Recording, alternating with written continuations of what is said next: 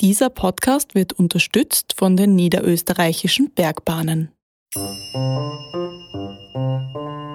Das finde ich einfach ist sowohl beim Klettern als auch einfach im Rest von der Beziehung voll wichtig, dass man einfach jemanden an der Seite hat, der einem halt auch mal durchhilft, wenn man selber gerade nicht weiterkommt. Es stärkt deine Kommunikation untereinander und es stärkt auch, wie du, wenn du wieder unten bist, miteinander umgehst, weil du sozusagen einen anderen Respekt voneinander aufbaust und anders lernst, die aufeinander zum Verlassen. Hallo und herzlich willkommen bei Bergwelten, dem Podcast über Höhen und Tiefen. Bei uns geht es um die Berge und um die großen Themen des Lebens, die sich beim Unterwegssein in den Bergen vielleicht ja sogar in zugespitzter Form zeigen. Mittlerweile sind wir schon bei Folge 7 angekommen und das heißt auch, das ist die vorletzte Folge der Sommerstaffel. Und diesmal geht es um die Liebe. Mein Name ist Mara Simpeler und bei mir im Studio begrüße ich Katharina Lehner. Hi! Katharina, die Liebe ist ja ein vielfältiges Thema. Man kann die Berge lieben, die Partnerin, Freunde, Kinder, Eltern, Haustiere. Kannst du das konkretisieren? Gerne. Also mir geht es ums Beziehungsleben, die Liebe zwischen zwei Menschen also. Und ich muss zugeben, ich habe da eine steile These. Ja? Ja, also wenn man gemeinsam Seilklettern geht, dann denke ich, sieht man, wie es um die Beziehung bestellt ist. Und ich würde sogar noch weiter gehen. Kletterpaare haben die besseren Beziehungen.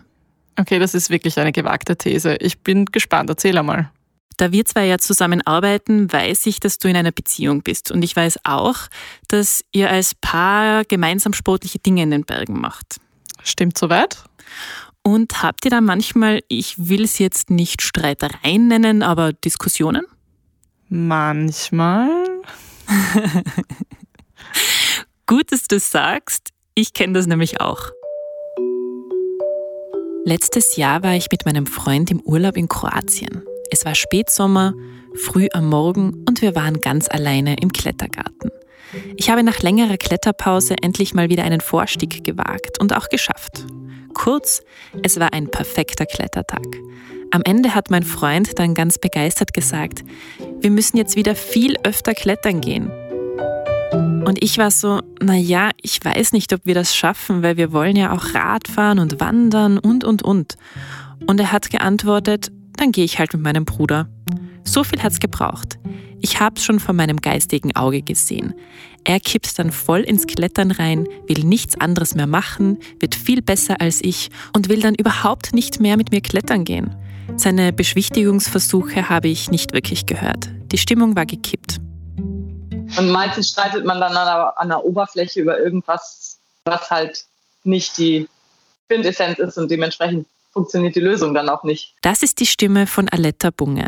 Sie ist 32, klettert seit zehn Jahren und ist seitdem so begeistert von ihrem Sport, dass es sie erstens von Norddeutschland in die Tiroler Berge verschlagen hat und zweitens, dass sie nach einem Physikstudium umgesattelt hat und seit ein paar Jahren Klettertrainerin und Beziehungscoach ist. Die Betonung liegt auf und. Das heißt, ich helfe outdoor-begeisterten Menschen, eine glückliche Beziehung auf Augenhöhe zu führen und ja, helfe auch Kletterpaaren beim Klettern eine gute Zeit zu haben dass man, wenn man gerne klettert, irgendwann darüber nachdenkt, Kletterkurse zu geben, ist nicht so weit hergeholt. Doch wie kommt man auf die Idee, Beziehungscoach für so eine klar definierte Zielgruppe zu werden? Kletterpaare. Also ich bin dazu wirklich gekommen, weil ich halt immer wieder Paare gesehen habe, die sich am Fels irgendwie gestritten haben oder einfach vielleicht nicht gestritten, aber wo man wirklich gemerkt hat, boah, da liegt gerade so eine Spannung in der Luft und sie ist unzufrieden, er ist unzufrieden. Und von außen betrachtet, für mich waren es irgendwie immer ähnliche Themen. Plus, ich habe selber in meiner letzten Beziehung auch so ein, zwei Sachen, ich sag mal, am Anfang vom gemeinsamen Klettern, wo wir uns erstmal einschwingen mussten, haben wir auch durchgemacht, die auch ähnlich waren, jetzt nicht in allen Bereichen, aber das war so, wo ich dachte, man kann da so schön wirklich was dran ändern und es ist halt schade, wenn die Menschen in ihrer Freizeit, wo sie eigentlich eine schöne Zeit zusammen haben sollten und auch wollen, dann sich immer wieder so in die Haare kriegen. Gut, es stimmt natürlich, dass es schöner ist, sich in der Freizeit zu vertragen, als zu streiten. Doch habe ich gleich ein Beziehungsproblem, wenn ich mich beim Klettern manchmal mit meiner Partnerin oder dem Partner streite? Aletta Bunge sagt dazu. Deswegen ist es ja so schön, das zu nutzen, weil die Muster normalerweise, wenn sie sich beim Klettern zeigen, dann sind sie da, generell auch in der Beziehung. Und das ist nicht verwunderlich. Das Klettern ist ein Sport, bei dem man Grenzerfahrungen macht, körperlich und geistig. Hast du noch genug Kraft in den Armen, um den nächsten Zug zu schaffen? Was macht es mit dir zu wissen, dass die letzte eingehängte Sicherung zwei Meter unter dir ist und du, solltest du fallen, vier Meter fallen wirst? Schlottern deine Knie schon? Krallst du dich schon an die Wand? Oder schaffst du es, den Kopf auszuschalten, den fehlenden Zug zu machen und dich in die nächste Sicherung einzuhängen? Beim Seilklettern kommt noch eine Dimension dazu, die Kletterpartnerin oder der Kletterpartner. Eine Person, die dein Leben wortwörtlich in Händen hält. Für alle, die noch nie Seilklettern waren? Also es gibt einen Kletterer und einen Sicherer. Und ja, beide haben einen Sicherungsgurt an, der um Hüfte und Beine geht. Und dann ist es so, der Kletterer bindet sich mit einem Knoten in ein Seil ein und der Sicherer hat ähm, an seinem Gurt ein Sicherungsgerät zur Kraftunterstützung und das Seil wird dann in dieses Sicherungsgerät einge legt, das am Gurt natürlich befestigt ist und der Sicherer kann mit diesem Gerät Seil ein- und ausgeben. Der Kletterer startet dann mit dem Seil vom Boden und klettert die Wand hoch und ja, hängt das Seil dort immer wieder an Sicherungspunkten ein. Ähm, das heißt, er klettert immer von einer zur nächsten Sicherung quasi. Und ja, wenn der Kletterer über einem Sicherungspunkt ist, dann hat er ja ein gewisses Seil ausgezogen. Ähm, wenn er da dann stürzt, ist es so, dass er dann quasi die doppelte Distanz von dem Seil, was ausgezogen ist, stürzt, weil er ja erstmal bis zur Zwischensicherung und dann quasi noch weiter nach unten fällt. Und der Sicherer hält den Sturz dann, achtet natürlich zusätzlich noch darauf, dass der Kletterer nicht zu stark in die Wand prallt. Wenn man sich vorstellt, dass Sicherungspunkte auch mal ein paar Meter auseinander liegen, dann hat man eine Ahnung da kann es um ziemlich tiefe Stürze gehen. Und selbst wenn es gerade nicht um Leben und Tod geht, dann ist da zumindest jemand, der dir im besten Falle hilft, indem er von unten ein paar motivierende Worte hochschreit, oder jemand, der dich hindert, weiterzukommen, indem er im entscheidenden Moment zu wenig Seil ausgibt. So viel zum Beziehungsexperiment Setup Kletterwand. Aletta Bunge ist also aufgefallen, dass die Themen bei Paaren an der Wand immer dieselben sind. Zum Beispiel das, was für mich auch total typisch ist, ist das Thema, dass der Kletternde erwartet, dass der Sicherer halt schaut und genau sieht, was man halt gerade braucht. So wie es halt leider im Leben auch immer mal wieder passiert, wo auch viele Konflikte daraus entstehen. Ich erwarte halt, dass mein Partner weiß, was ich gerade mir wünsche und was ich brauche und kommuniziere es aber nicht. Und genauso beim Klettern, ich sag halt nicht, ob ich jetzt gerade loskletter oder ob ich Seil brauche oder ob ich Angst habe oder ähm, so, sondern erwarte, dass der andere das gerade mitbekommt. Und da entstehen halt extrem schnell auch Situationen, dass ähm, ja, dann wird halt anders gesichert, als in dem Moment es vielleicht gut gewesen wäre oder erwartet wäre, weil auf 20 Meter Entfernung kann man es halt nicht immer genau sehen. Dieses Thema kennen auch Armin und Marie. Sie klettern beide seit mehreren Jahren und sind seit fast einem Jahr ein Paar, weil sie sich bei der Ausbildung zum Boulder-Übungsleiter kennengelernt haben und weil in dieser Geschichte insgesamt fünf Paare zu Wort kommen werden, nenne ich sie das Übungsleiterpaar. Armin erzählt. Äh, bei der Kommunikation bei mir war es anfangs so, wo ich im Seil war, ich habe jetzt nicht wirklich deutliche Kommandos gegeben, ich habe einfach nur geschrieben, okay, okay war für mich von gleichzeitig, ich gehe jetzt wieder weiterklettern oder ich möchte mir kurz den einen Move anschauen. Oder wenn es jetzt gerade nicht geht, von ja, kurze Pause. Und ja, wenn man das miteinander dann kommuniziert, die Marie hat mir das gesagt, dass ich sollte vielleicht ein bisschen deutlicher sagen, was ich, was ich möchte oder was ich tue. Und inzwischen habe ich das auch angepasst und das hilft mit Klettern, das hilft aber auch genauso in der Beziehung, ähm, dass man einfach gut miteinander kommuniziert, dann kommt man auch über jedes Problem rüber. Wir merken uns also Kommunikation. Dem oder der anderen sagen, was man fühlt, denkt und braucht. Kathi und Lisa, ein anderes Kletterpaar, drücken es so aus. Also Kommunikation ist beim Klettern sicherlich lebenswichtig und in der Beziehung sicherlich auch. Die beiden sind seit neun Monaten zusammen und haben nicht schon beide die Leidenschaft für den Klettersport mit in die Beziehung gebracht. Nennen wir sie Team keine andere Wahl. Warum? Ja, also nachdem für die Kathi ähm, das Klettern schon länger ein Bestandteil ist im Leben und äh, auch ein sehr, sehr großes und vor allem auch zeitintensives Hobby, war es dann für mich eigentlich relativ klar, dass ich da zumindest einmal mitgehe und das ausprobiere. Und ich habe eigentlich ein bisschen mit dem Bouldern angefangen und habe mich dann irgendwann auch einmal ans Klettern herangetastet und ja, bin da irgendwie auch dann picken geblieben. Ja, du hattest nicht wirklich eine andere Wahl, muss ich sagen. Nein, Spaß, also stimmt natürlich nicht. Sie hatte natürlich eine Wahl. Aber es war irgendwie klar, dass als wir zusammengekommen sind und ich halt wirklich schon mehrmals die Woche klettern bin, dass sie einfach mal mitkommt, dass du mitkommst und es auch mal ausprobierst. Und es hat dir dann auch getaugt, zum Glück. Auch das ist etwas, was Aletta Bunge öfter am Fels beobachtet und an dem sie schon mit ihren Kundinnen und Kunden gearbeitet hat. Unterschiedliche Könnens- und Erfahrungsstufen. Stereotypisch, äh, ich sag mal, er klettert halt stark, sie vielleicht noch nicht so oder sie ist übers Klettern oder über ihn ans Klettern gekommen. Und wenn sie dann, sage ich mal, eine sehr starke Persönlichkeit eigentlich ist und auch gerne Dinge selbst in die Hand nimmt und dann am Anfang aber das Stürzen nicht gewohnt ist und dann entwickeln sich ganz schnell so Dynamiken, dass er halt den Vorstieg übernimmt, ihr einen Toprope einhängt. Ich unterbreche hier kurz. Für alle, die nicht klettern, Vorstieg heißt, dass man als Erster in die Route steigt und das Seil bei Sicherungspunkten einhängt. Vorstieg also. Wenn die Partnerin einen dann runterlässt, hängt das Seil bereits am obersten Punkt. Top Rope. Bindet sie sich jetzt ins Seil ein und klettert, ist sie viel besser gesichert. Es kommt darauf an, wie stramm man das Seil nun hält, aber die Sturztiefe ist nun sehr gering. In schwierigeren Routen topropt sie halt. Dann versucht sie es mal im Vorstieg, dann schafft sie es nicht, dann ist sie davon frustriert, dann hängt er ihr noch das Toprope ein, dann schafft sie es vielleicht trotzdem nicht, dann ist sie noch frustrierter. Und das liegt aber meistens nicht nur daran, dass es halt einfach nur das, ich schaffe das gerade nicht, sondern dass der Selbstwert da einfach leidet, weil die Beziehung in dem Moment nicht auf Augenhöhe ist. Es gibt Paare, da ist ein unterschiedlicher Erfahrungslevel nicht so gravierend. Kathi zum Beispiel hat Lisa gar nicht erst aus der Verantwortung genommen. Also einer der schönsten und coolsten Klettermomente, die wir hatten, es war ein Klettersteig, den wir gemeinsam gemacht haben. Da habe ich das erste Mal auch so für uns die Aktivität geplant. Und wir waren bei den Hochgebirgsstauseen in Kaprun und sind diesen Klettersteig an der Staumauer gegangen. Ja, und du wolltest noch in letzter Minute eigentlich kneifen und dann doch nicht gehen. Ich wollte eigentlich noch kneifen und dann sind wir davor gestanden und haben gesagt, nein, das machen wir jetzt einfach. Und ja, das habe ich gesagt. Das hast du gesagt.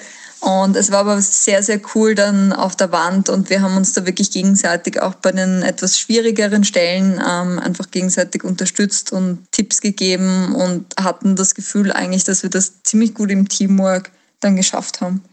Das stimmt, das war wirklich voll der schöne Tag und einfach auch wegen dem, was du ansprichst, dass es so ein so ein gemeinsame, eine gemeinsame Leistung einfach war und wir uns da gegenseitig noch voll gepusht haben und das so geschafft haben. Und was ich auch noch ähm, einen sehr schönen Moment fand, als wir gemeinsam draußen klettern waren und das das erste Mal war, dass du draußen eine Route im Vorstieg gegangen bist und dass das dir eigentlich gleich auf Anhieb super gelungen bist, dass du die Route gleich durchgestiegen bist und es einfach super gemacht hast. Und da habe ich mich auch sehr gefreut und war voll stolz auf dich. Auch Helmut und Nina haben mit einem unterschiedlichen Erfahrungsschatz gestartet. Die beiden kennen sich seit acht Jahren aus der Arbeit.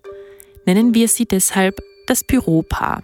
Seit vier Jahren klettern sie gemeinsam, nachdem Helmut Nina am Ende eines stressigen Arbeitstags gefragt hat, ob sie nicht zum Klettern mitkommen möchte.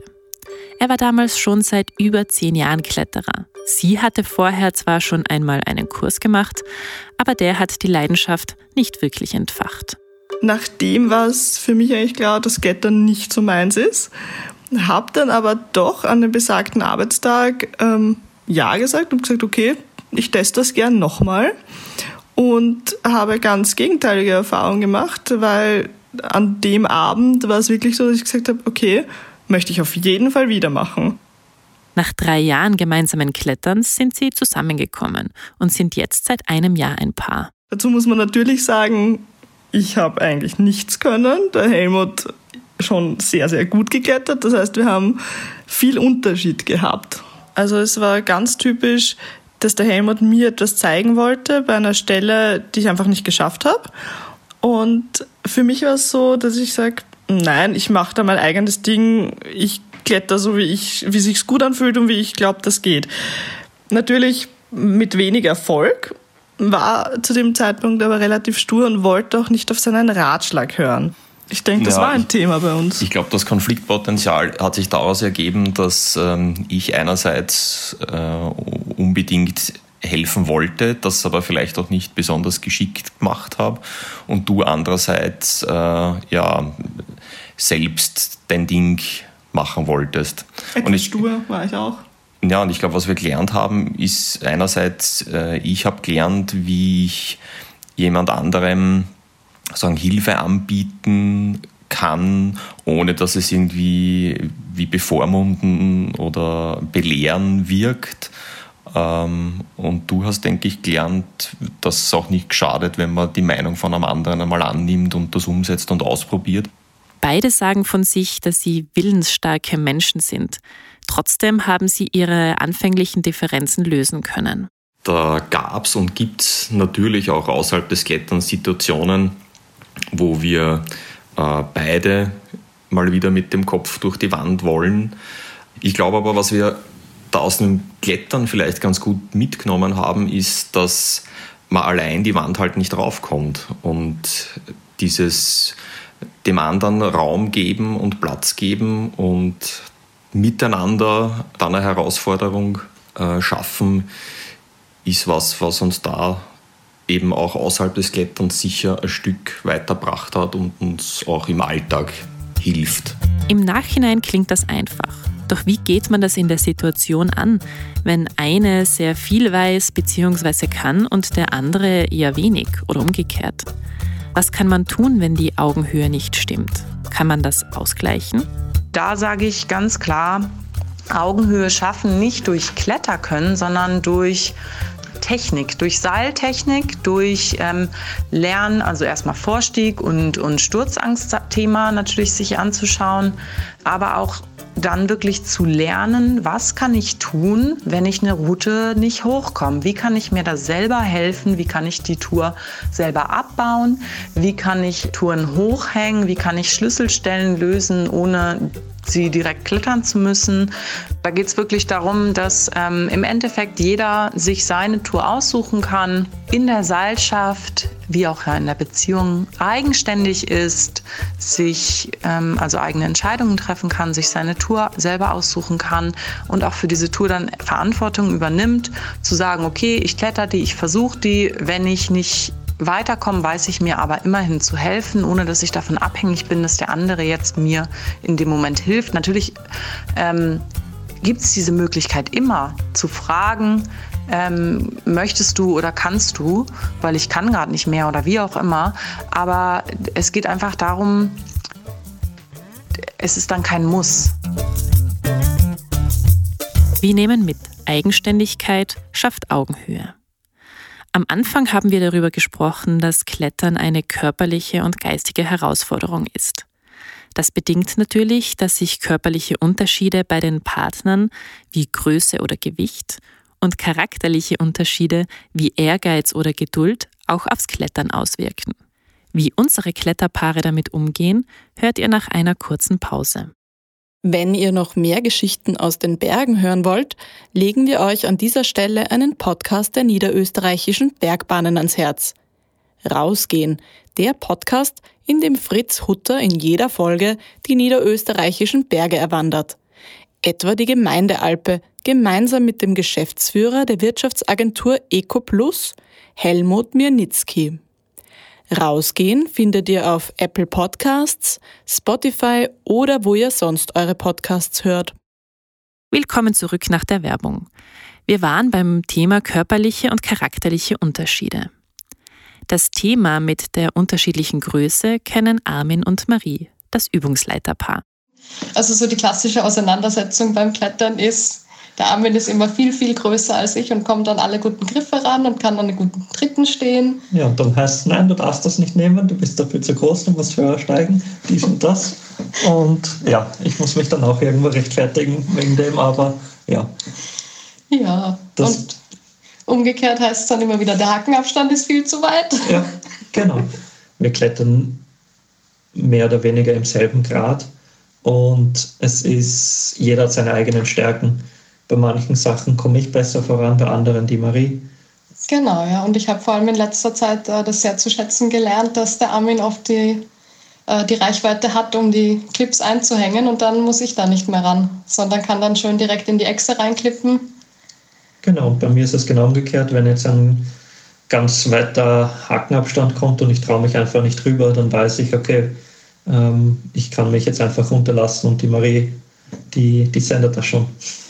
Genau, ja. Also wir haben da wirklich völlig unterschiedliche äh, Stärken und Schwächen und wir können uns da eigentlich gegenseitig pushen. Bei den beiden wirkt sich der Unterschied also eher positiv aus. Gewichtsunterschiede können da schon mehr zum Problem werden. Stell dir vor, du sicherst deinen Partner beim Klettern. Ihr seid durch ein Seil verbunden. Er wiegt 20 Kilo mehr als du. Er fällt recht überraschend, es kommt Zug aufs Seil. Was passiert? Du wirst hochgezogen. Wenn du nicht so geübt bist im Sichern, kann es schon sein, dass du gegen die Wand prallst und dich verletzt. Aletta Bunge sagt, also wenn die Erfahrung einfach noch nicht so da ist, wie, wie also die Sicherungserfahrung, auch die Klettererfahrung, weil das einfach mit Unsicherheiten einhergeht, sowohl für den Sicherer als auch für den Kletterer. Und da finde ich es aber ganz wichtig zu sagen, es ist rein Können. Das kann man so schnell beheben, Themen, die mit Gewichtsunterschied ähm, irgendwie einhergehen, auch wenn es da um Sturzangst und so geht. Da macht man mal einen Kurs mit vier Stunden und übt dann zusätzlich und dann hat man das im Griff. Auch Helmut und Nina, das Büropaar, haben das schon hinter sich. Für mich gab es schon noch einen besonderen Klettermoment. Ähm, und zwar war das ab dem Zeitpunkt, wo ich beim Sichern gemerkt habe, dass der Helmut einfach jetzt freiklettert und die Gedanken nicht mehr auch an mich als Sicherungsbuddy da sind, sondern einfach darauf vertraut, dass es zu 100 Prozent klappt, was wir machen. Coach Aletta Bunge meint dazu? Ich bin der Meinung, dass es einfach noch eine ganz andere Vertrauensbasis gibt. Dadurch, dass man wirklich das Leben vom anderen in der Hand hat. Doch nicht alles, was die Beziehung betrifft, hat zu gleichen Maßen mit beiden Menschen zu tun. Manchmal hat eine Person alleine ein Thema. Und auch wenn es nur ein kleines ist, auch wenn es eigentlich charmant ist. Man kennt das. Irgendwann ist man vom Partner oder der Partnerin genervt. Victoria und Andy sind seit etwas mehr als einem Jahr zusammen und wohnen in Wien. Sagen wir also Team Wien zu ihnen. Sie kennen solche Kleinigkeiten, die nerven. Es ist ja so, dass die Vicky bei so ziemlich allen, was sie tut, lang braucht. Vor allem, wenn es ums Außerhausgehen geht oder so. Und diese Worterei, da bin ich vielleicht nicht der geduldigste Mensch der Welt und das spiegelt sich beim Klettern genauso wieder. Also beim Anziehen, ich bin fertig und sie tut und tut und tut. Das ist nicht mehr, diese Worterei ist nicht mein Lieblingsteil vom Klettern, aber gut. Er hat jetzt natürlich furchtbar übertrieben. In der Wand passt es dann wieder. Da ist sie, da ist dann eh meistens schneller als ich. Ähm, von dem her gleicht sie sich theoretisch aus. Aber wenn wir fertig sind und wieder das Klumpert ausziehen, fangen wir wieder von vorne an. Und dann warte ich wieder. Ja, ich meine, wir haben ganz eine gute Lösung, weil du musst da immer Blasenpflaster aufhören und das dauert voll lang. Ja, ich muss einfach schweigen und warten. wenn es Auseinandersetzung geben soll, dann muss ich reden. Wenn es keine geben soll, muss ich schweigen. Auch Team Keine andere Wahl erlebt das manchmal. Also ich finde, du bist beim Klettern genauso ungeduldig wie sonst auch. Ja, das stimmt. Also das muss ich ganz ehrlich zugeben. Ich bin, wie die Lisa richtig sagt, sehr ungeduldig und ich merke auch, dass ich beim Klettern dann oft sehr schnell genervt bin. Ich glaube, das kennt eh jeder und jede, wenn man frustriert ist, wenn man eine Route nicht schafft und so. Und dann streitet man sich natürlich auch leichter oder es kommt dann leichter zu Auseinandersetzungen. Aber ja, ich glaube, da kann man eher einfach nur versuchen, sich dann wieder einzukriegen und einfach, ähm, dass einem einfach bewusst ist, dass das jetzt halt an der Route liegt und dass man genervt ist und frustriert, aber nichts mit dem Partner oder mit der Partnerin zu tun hat. Ja, also ich finde, dass oftmals das Klettern selbst dann dafür die Lösung ist. Das heißt, wenn man anfangs genervt ist und sich vielleicht gestritten hat, dann klettert man ein bisschen und spätestens, wenn man zusammenpackt, merkt man eigentlich, dass die Probleme gar nicht mehr so groß sind. und der Ärger auch irgendwie verflogen ist. Und irgendwie scheinen es beide Paare für sich so gelöst zu haben, dass sie sich denken, manchmal muss man einfach akzeptieren, wie der oder die andere ist und den Mund halten. Ist das ein gangbarer Weg beim Klettern und in der Beziehung? Äh, jeder hat seine Macken und ja, solange man damit nicht wirklich Probleme hat, ist und das einfach als Eigenart akzeptieren kann oder vielleicht sogar drüber schmunzeln kann, ja, ist das super. Man kann Probleme auch erzeugen, man kann Dinge auch totreden, ja, also es ist einfach gut, wenn Menschen generell die Eigenheiten anderer Menschen hinnehmen können, die akzeptieren können, als Eigenheiten abbuchen und nicht versuchen, irgendwie aneinander rumzudoktern. Bei anderen Themen jedoch ist es wichtig, etwas zu sagen. Victoria von Team Wien zum Beispiel hat mit Höhenangst zu kämpfen. Na, was für mich am Anfang viel schwierig war, weil ich habe doch ja, eher Höhenangst oder ich fürchte mich gleich, wenn es recht weit runter geht. Und am Anfang ist mir das voll schwer gefallen, dass ich zu ihm sage, nein, ich mag da jetzt nicht mehr weitergehen oder können wir bitte beim Notausstieg rausgehen oder so. Es ist mir einfach zu hoch und dann habe ich mich voll schuldig gefühlt, weil ich mir dachte, wer möchte vielleicht noch weitergehen und jetzt muss er wegen mir umdrehen, weil ich nicht mehr weitergehen kann. Und das hat mir am Anfang, es hat mich mehr gestört, dass er jetzt nicht mehr weitergehen kann, wie dass ich jetzt nicht weitergehen habe. Aber ja, da war er dann eh recht lieb und hat gesagt, dass das eh richtig ist und dass man seine Grenzen kennen sollte und dass ich mich nicht schlecht fühlen muss und es ist gescheiter, ich gestehe es ein, wenn ich nicht mehr weiter mag, als wie, dass ich mich da drüber zwing und irgendwas passiert oder so. Victoria und Andy machen das also automatisch gut. Mit Paaren, wo Angstsituationen zusätzlich zu Differenzen führen, arbeitet Aletta Bunge auch direkt in der Wand. Ich mache das wirklich gern, dass ich die einfach mal erstmal zusammen kurz klettern lasse und mal gucke, wie die so miteinander sind. Wenn Sie meinetwegen beschrieben haben, immer in Überhang wird es schwierig, weil ich dann Angst bekomme oder wie auch immer und dann mein Partner weiß dann nicht, wer mit mir umgehen soll oder so, dann kann man natürlich diejenigen mal genau in so eine Situation schicken, um das hervorzurufen und dann wirklich abzufragen, was gerade was gerade passiert und was gerade besser wäre und dann mal zu schauen, woher kommt die Angst oder, oder woher kommen, kommen die, die Dynamiken, die entstehen. Und dann entweder arbeitet man im Gespräch drin oder wenn es wirklich kletterspezifisch ist, dann natürlich an den Sicherungstechniken, an den mentalen Aspekten. Ja. Wenn wir hören, was die Kletterpaare bisher erzählt haben und was Klettercoach Aletta Bunge sagt, dann scheint es, als würde es für jedes Problem eine einfache Lösung geben. Meistens ist es Kommunikation. Aussprechen, was man denkt und fühlt.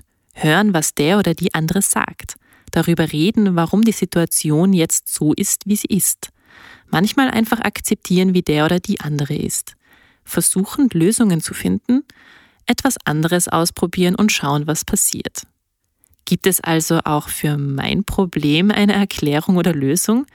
Ihr erinnert euch, ich war mit meinem Freund klettern. Es war ein toller Tag und er hat sich gewünscht, das jetzt viel öfters zu machen, notfalls auch ohne mich. Aletta Bunge jedenfalls sagt, mein Freund und ich sind damit nicht alleine.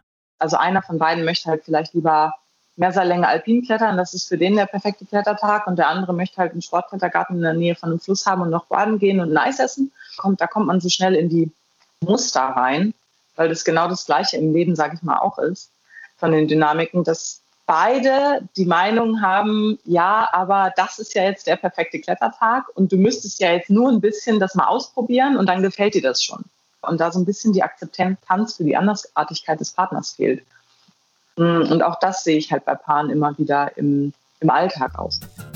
Und was macht man in so einem Fall, wenn die Vorstellungen auseinanderklaffen? Das kommt total aufs Paar drauf an, wie kompromissfähig die sind und worum es ihnen geht, ob es ums Klettern geht oder um die gemeinsame Zeit. Also ich denke mal, es geht meistens um beides. Und dann kann man natürlich sagen, einen Tag machen wir es so, einen Tag so ich glaube, ganz wichtig ist da, sich auch die Freiheiten dann zu lassen und sich nicht darauf zu versteifen, ich muss jetzt alles mit meinem Partner gemeinsam machen. Wenn es halt so auseinandergeht, dass ähm, beide sich äh, von außerhalb Menschen holen, mit denen sie dieses, ich sag mal, Bedürfnis dann erfüllen können. Manchmal hat man also eine unterschiedliche Vorstellung von der Lebensgestaltung. Manchmal ist das auch nicht ganz freiwillig.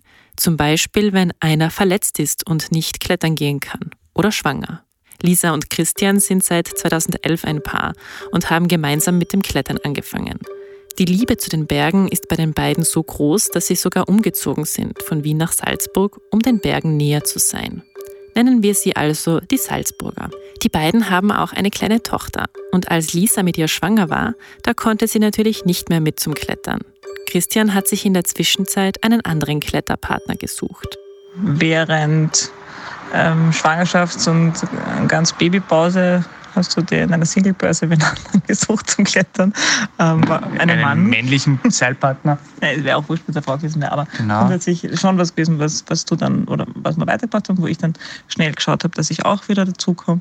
Aus Sicht von Aletta Bunge führen unterschiedliche Vorstellungen von der Lebensgestaltung aber vor allem dann zu Problemen, wenn einer oder beide den Anspruch haben, dass wirklich alles zu zweit gemacht werden muss wenn es vielleicht sogar so weit kommt, dass sich eine Person ausgeschlossen fühlt.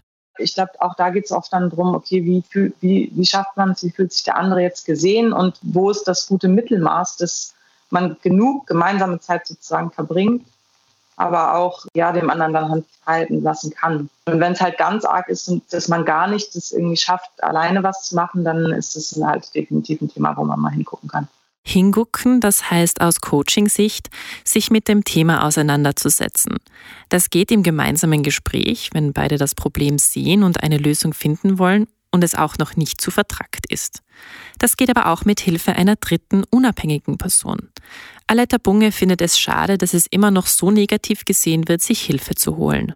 Gerade im Coaching-Beratungskontext, glaube ich, es wird besser angenommen mittlerweile, aber halt noch nicht. Ist jetzt immer noch etwas so wie, du warst in Beratung, du warst in Therapie oder also so ein bisschen kritisch oder das heißt halt, äh, man ist so wirklich total am Ende und das ist halt schade, weil viele warten einfach zu lang und warten, bis der Leidensdruck wirklich hoch ist und gehen erst dann und meistens ist dann die Beziehung auch schon so im Argen, dass, da, dass es schwierig ist, da noch was zu retten, wo man halt zwei, drei Jahre vorher noch wirklich was hätte machen können. Genauso ist es halt, man kann immer selbst wenn es vielleicht für die aktuelle Beziehung nicht mehr funktioniert oder nicht mehr fruchtet, wenn man an sich selber arbeitet, dann selber verhält man sich ein bisschen anders, das bedingt das Verhalten des anderen. Und genauso, wenn es halt für die Beziehung nicht mehr fruchtet, dann definitiv für die nächste. Also man tut sich immer einen Gefallen.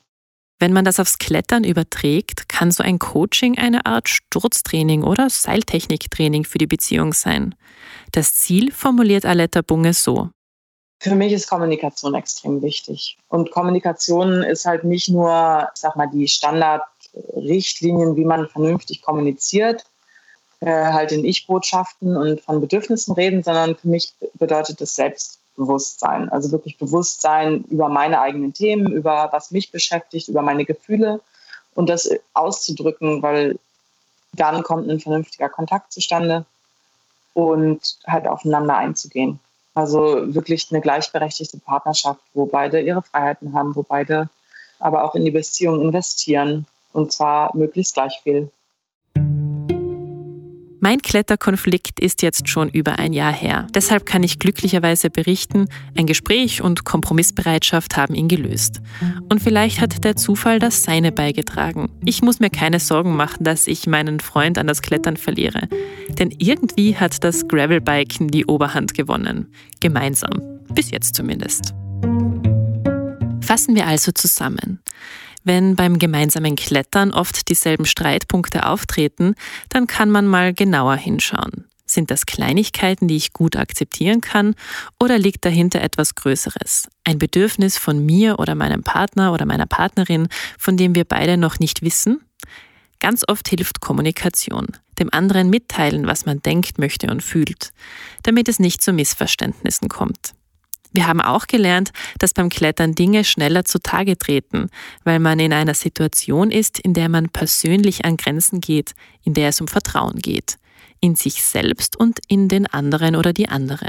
Also alleine dadurch, dass man es in solchen Situationen immer wieder übt, glaube ich, da, da verändert sich was, weil man wieder eine neue Fähigkeit hat. Wenn man dann vor allem in solchen Gesprächen auch mal die Kurve schlägt zum Alltag, dann hat man ja schon einen Samen gesät. Und das ist dann, glaube ich, nur eine Zeit, wo man dann, wo dann vielleicht nochmal drüber nachgedacht wird und in Situationen ah, sich erinnert wird.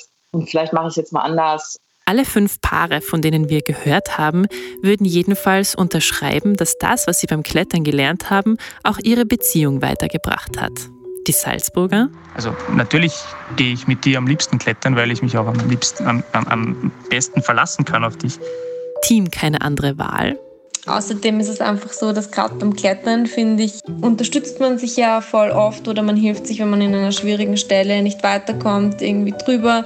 Man gibt sich gegenseitig Tipps und Feedback. Und das finde ich einfach ist sowohl beim Klettern als auch einfach im Rest von der Beziehung voll wichtig, dass man einfach jemanden an der Seite hat, der einem halt auch mal durchhilft, wenn man selber gerade nicht weiterkommt.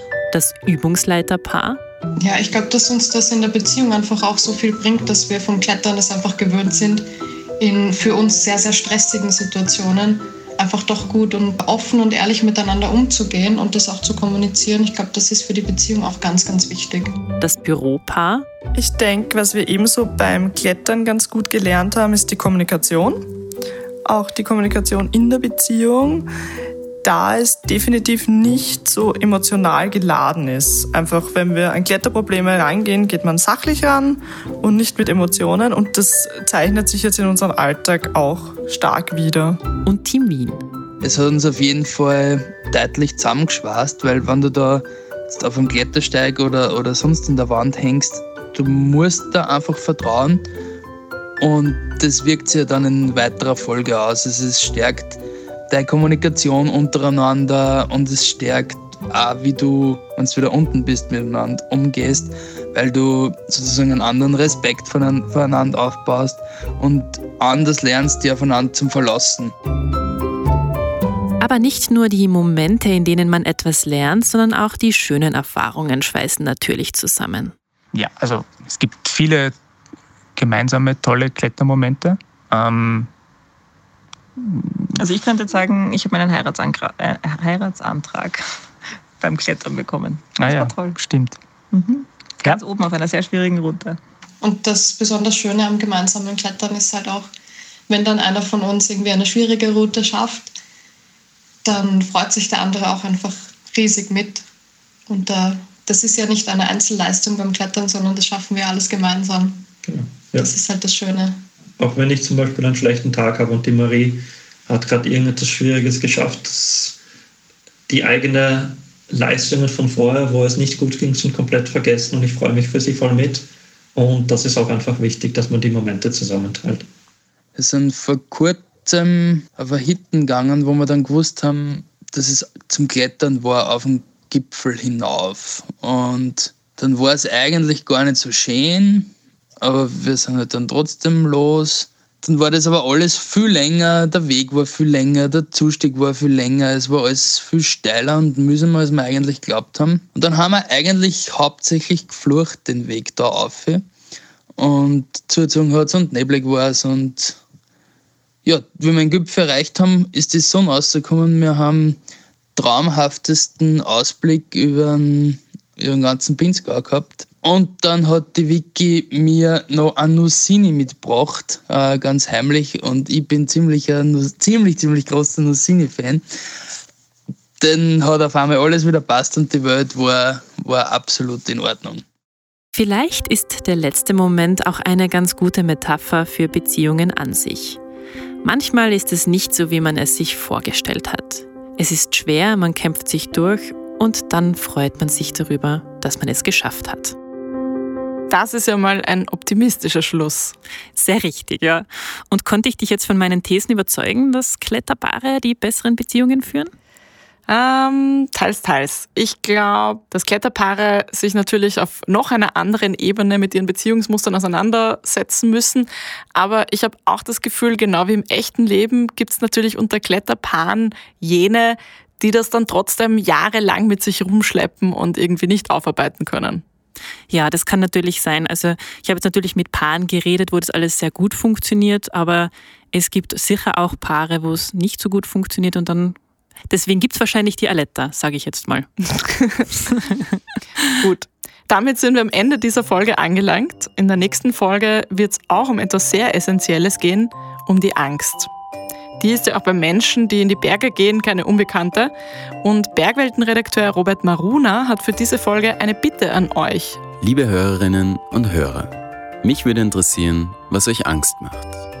Oder ob es sogar eine Situation gegeben hat, in der die Angst bei euch überhand genommen hat. Habt ihr zum Beispiel Angst vor der Höhe? Bekommt ihr Angst bei dem Gedanken, einmal einem Wolf oder einem Bären zu begegnen? Oder habt ihr Angst, euch beim Wandern zu verlaufen? Kontaktiert uns doch auf Facebook oder Instagram und erzählt uns einfach, wovor ihr Angst habt. Das war die siebte Folge von Bergwelten, dem Podcast über Höhen und Tiefen. Wenn sie euch gefallen hat, abonniert uns auf Apple Podcasts, Spotify oder wo ihr sonst eure Podcasts hört und hinterlasst uns eine Bewertung oder einen Kommentar. Für alle, die noch nicht genug haben, online findet ihr uns auf bergwelten.com oder ihr geht in die Trafik und kauft das aktuelle Bergwelten-Magazin. Ihr findet uns auch auf Instagram und Facebook jeweils unter dem Namen Bergwelten. Der Bergwelten-Podcast wird produziert von Katharina Lehner, Robert Maruna, Katrin Rath und Mara Simpala. Wir hören uns in zwei Wochen wieder zur letzten Folge der Sommerstaffel. Bis dahin viel Spaß in den Bergen.